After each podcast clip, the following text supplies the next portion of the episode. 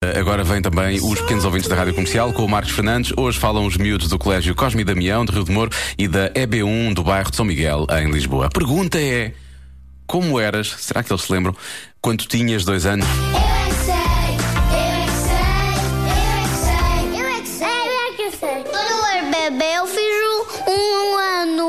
Eu, quando tinha dois anos, estava sempre na cama dos meus pais, com sorrisinhos e com a boca aberta, só que com dois dentes, porque tinha dois anos.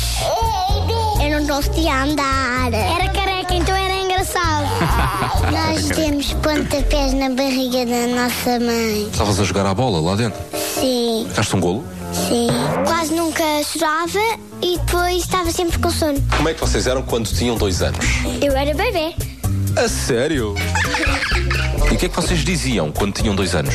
Eu dizia. Queria só papa. Nós falávamos Gugu Gaga e éramos carecas. Queria dizer o quê? Gugu Gaga. Ah, queria dizer. Que é mamã, que é mamã. Como é que vocês eram quando tinham dois anos? Pafarruins. Tinham só um bocadinho de cabelo, era muito pequenino e tinha olhos castanhos. Gostavas de fazer o quê nessa altura? Nessa altura gostava de ser treinador de karaté. Era caracolão, Eras quê? tinha muitos caracóis, um bocadinho de caracóis. Há ainda palavras que eu ainda não sei. Por exemplo, ginástica arcobrática. Eu digo mal. E eu era comichosa. Ainda hoje sou comichosa a dormir.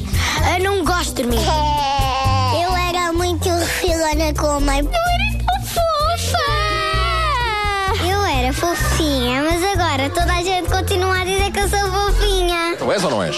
Não, eles é que dão sempre a dizer que eu sou. Mas eu não acho. Como é que vocês eram quando tinham dois anos? Fofinhos. És fofinho? É. E Sim. agora? Não. Quer dizer, mais ou menos. Ah. Ninguém gosta dele, por isso. Só os pais.